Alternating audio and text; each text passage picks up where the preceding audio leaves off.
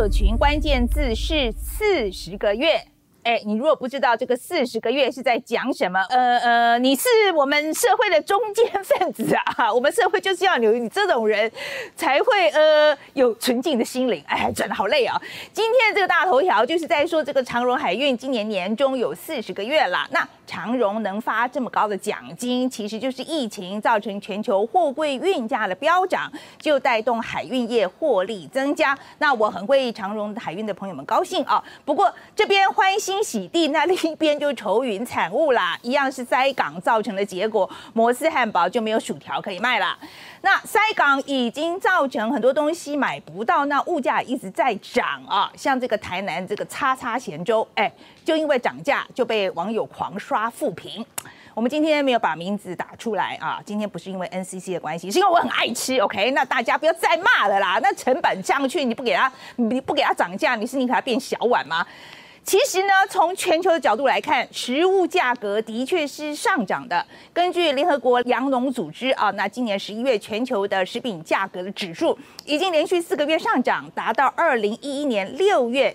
以来的这个最高纪录，那其中呢，谷物跟乳制品的价格，它指数增长最为明显。那我本来以为粮食一直涨嘛，要么是疫情，要么就气候变迁嘛。但是日本有一位学者啊，就是这一位啊，这个叫做日本资源跟粮食问题研究所的柴田明夫，他就认为呢，原因之一跟中国的大举囤粮有关。好，我们回到今天的新闻这样看啊，那。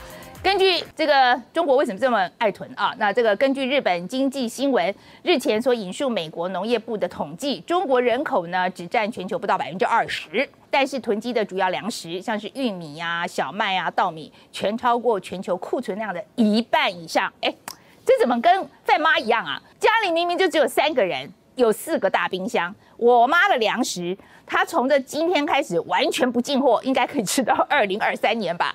我跟范妈说：“哎呀，你不要买那么多啦。”范妈就会跟我说：“我哪有，根本就不够吃。”哎，你知道吗？中国也是这样讲的。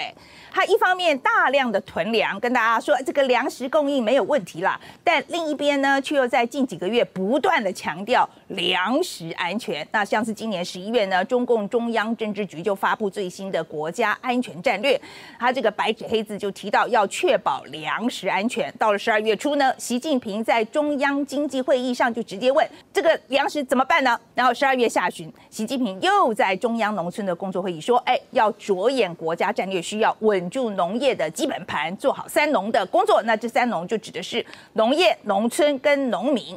所以他这样一直讲一直讲啊，这个粮食不够安全。所以中国到底遇到了什么样的粮食问题？为什么要大举囤粮呢？我们来看一下这条报道：中国到底有多会囤呢？根据美国农业部的数据推算啊，到了二零二二年的上半年，中国的主要粮食库存量呢，占比将超过全球库存量的一半以上。中国囤积的这个玉米将占全球的百分之六十九。白米会占到百分之六十，小麦会占到百分之五十一。跟十年前相比呢，中国粮食的库存量的全球占比都暴增了约百分之二十。这就显示在过去十年当中呢，中国囤积粮食的情况越来越明显。那今年十一月呢，中国粮食储备司这个司长秦玉云呢，曾经很自信的表示，小麦可以满足一年半这个消费需求，粮食供应绝对没有问题。但是粮仓。你这粮仓库存满存的这么满的时候，那过去两个月，习近平却又多次在强调这个粮食安全，甚至还说这个粮食怎么办这种问题都问了。那这后面呢，反映的就是中国长期以来对于粮食不足的危机感。我这里要特别强调一下哦，这个危机感跟危机是不一样的。那有些人呢，明明是大太阳哦，都还是要带雨伞出门，哎，说是天有不测风云，哎，这种就是危机感很强的人。但有些人呢，是明明战机都已经三不五时的来一下了，还说哎没事没事啦，人家没有敌意。那像这种呢，就是危机感很低的人啊。那中国在粮食上呢，就属于前者，很有危机感的那一种。在历经了上世纪的大饥荒之后，如今中国是粮食消费跟生产的大国，但缺粮一直是中国挥之不去的阴影跟恐惧。尤其现在中国呢，你看它这个粮食来源呐，它警报就拉起来了。我们先来看这个自产部分啊，中国官方就宣称，中国粮食已经连续十八年丰收。十八年丰收哎，而且你看这个数据都不错啊，总产量啊数字都很漂亮。那今年又比去年产的多，还创新高，这不是很好吗？那为什么还要怕缺粮呢？综合日本这个经济新闻外交家杂志啊的这个分析，从邓小平改革以来，中国的粮食产量虽然伴随这个经济增长有迅速增加的这个现象，但这几年问题也来了。首先呢，就是中国今年这个粮食产量已经认为啊，已经来到了天花板，很难再继续增长了。那从中国国家统计局数据来看啊，以白米小麦为例呢，它的产量跟农作物的耕地面积，从二零一五年开始就开始触顶走下坡。为什么会走下坡呢？那主要原因就是都市化啦，让农地变少啦，变得这个破碎分破很破碎、很分散啦。那再加上农地有污染嘛，哈，导致农地生产效率不高。那很多农地还有非粮化啊，就是为了获得更多盈利，就是为了赚钱啦。那所以很多农地呢就不种粮食了，改种其他更有利可图作物或转做其他的用途。那习近平呢，就曾经直接质问啊，相关的官员，一些地方这个大把的良田不种粮食，要么这个建这养殖场，哎，要么是种这个花卉果木啊，那么粮食怎么办呢？这好像在讲台湾呢。那此外呢，就是讲到烂的这个极端气候啦。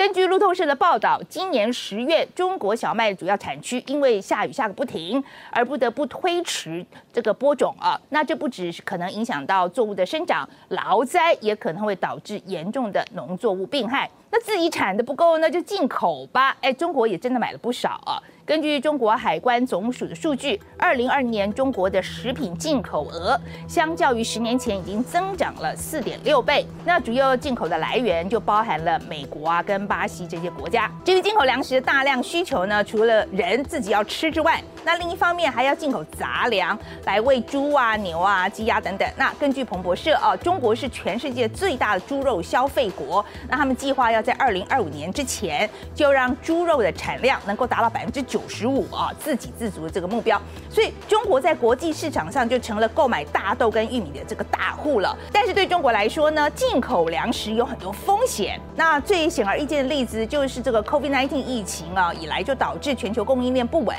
还有有这个中美贸易战当中呢，大豆就成为中国跟美国斡旋的这个热点。那中国自然不希望养家活口的粮食要受制于外人嘛啊。那为了解决自产跟进口的困境呢，这最近几年呢，中国的粮食政策其实动作还蛮多的。那前几天呢，中国农业部就说啊，明年中国这个粮食生产目标就是要确保农田的这个种植面积，还有这个全年的粮食总产量都不可以再下降了，一定要至少维持住现在的标准。此外呢，中国计划要在中国的东北要恢复大豆种植的面积，要扩大大豆产量。同时呢，它从明年开始，中国还要将粮食生产跟官员的考绩绑在一起啊，就是说，哎，你们这些地方官啊，你们再不增产报国啊，你看看你会怎样啊？那不止如此呢，中国的农业部也打算要放宽授权基因改造食品的实验要求，就鼓励企业呢多做相关的研究，希望能够就此就提高这个农作物种子的品质啊。